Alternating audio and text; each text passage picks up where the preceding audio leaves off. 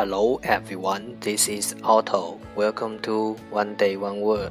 大家好，我是 Otto。您现在收听的是荔枝 FM 幺四七九八五六，图听每日十五分钟英语之每日一词。欢迎收听，欢迎订阅。You cleared my mind. I sold my soul.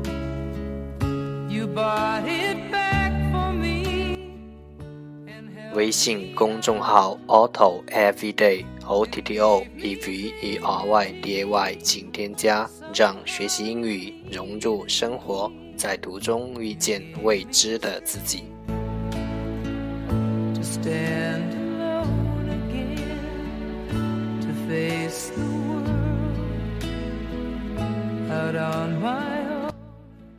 让我们一起简单的坚持每一天。Day three hundred and nine. Today's word is 今天的单词是 moped, moped, m-o-p-e-d, moped 名词，机动脚踏车。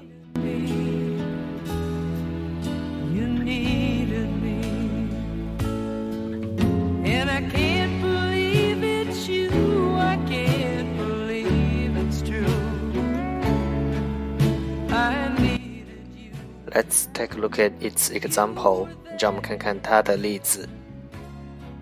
I drive a moped to work. 我骑机动脚踏车去上班。Cause I finally found someone who really cares.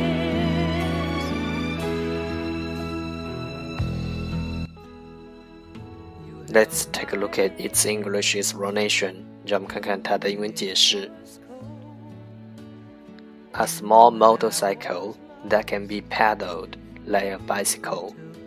一个小的摩托车，a small motorcycle 可以像自行车一样脚踩。That can be paddled like a bicycle. 一辆小的摩托车可以像自行车一样用脚踩。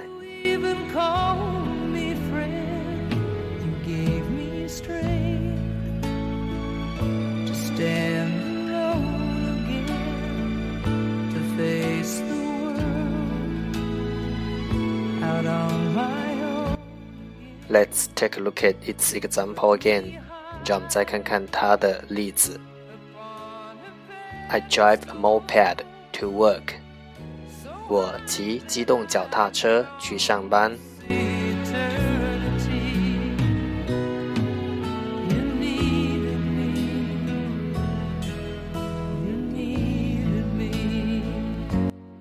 Moped, moped， 名词，机动脚踏车。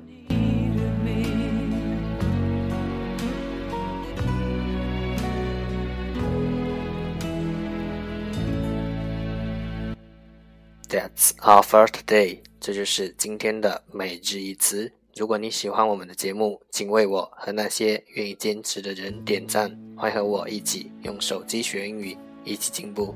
See you next time。再见。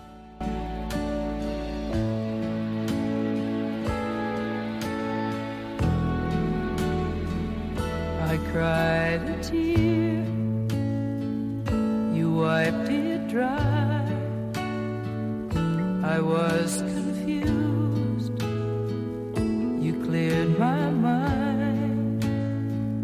I sold my soul. You bought.